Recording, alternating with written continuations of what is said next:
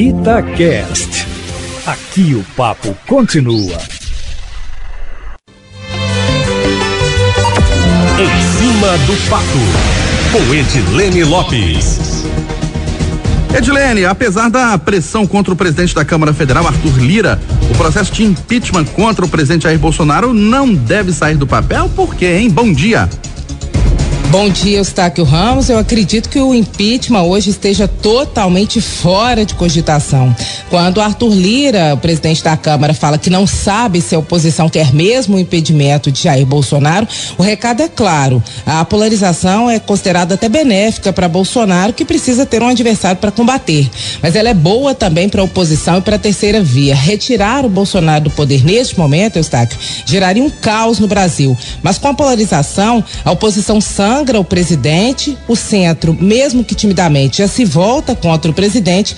E ele estando mais fraco em 2022, uma terceira via pode se tornar perfeitamente possível manter o ex-presidente Lula como adversário, aparecendo na frente nas pesquisas, manifestações de rua, outros poderes se posicionando contra o presidente, CPI da Covid e demora no término da vacinação, esse combo para 2022 pode enfraquecer Jair Bolsonaro, que hoje, embora muitos não aceitem, ainda é um nome forte e com eleitorado cativo. E uma coisa é fato, com polêmicas como a do voto impresso, que deve ser derrotado no Congresso, o presidente está brincando com fogo e ele só se desgasta, Eustáquio.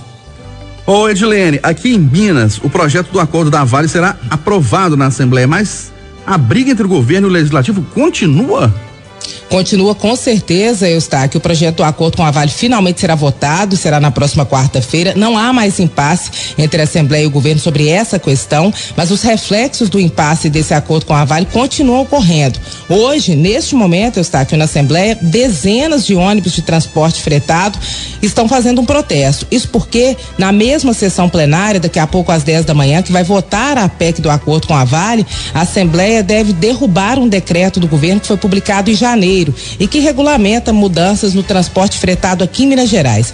O decreto trata basicamente três pontos: acaba com a exigência da lista de passageiros com 12 horas de antecedência, acaba com o circuito fechado, que é ir e voltar com os mesmos passageiros, estilo excursão, e também eh, acabou, depois de ser alterado, com o limite de idade desses ônibus para viagens fretadas aqui em Minas, que é o ponto que está gerando protesto para que o decreto não seja revogado. Resumo da ópera, Eustáquio: o decreto deve ser derrubado derrubado porque é uma bandeira do deputado Guilherme da Cunha do Partido Novo, que para defender o projeto do acordo com a Vale na semana passada subiu na tribuna e criticou os colegas, cutucou onça com vara curta. No dia seguinte teve início a articulação para a derrubada desse decreto do governo, que é defendido por ele. O decreto do transporte já era visto por alguns deputados como um instrumento para favorecer a Buser aqui em Minas, empresa da qual o deputado era advogado antes de virar parlamentar e depois que ele comprou essa briga por causa do acordo com a Vale, os deputados devem derrubar o decreto que é defendido por ele. A avaliação que eu faço, Eustáquio,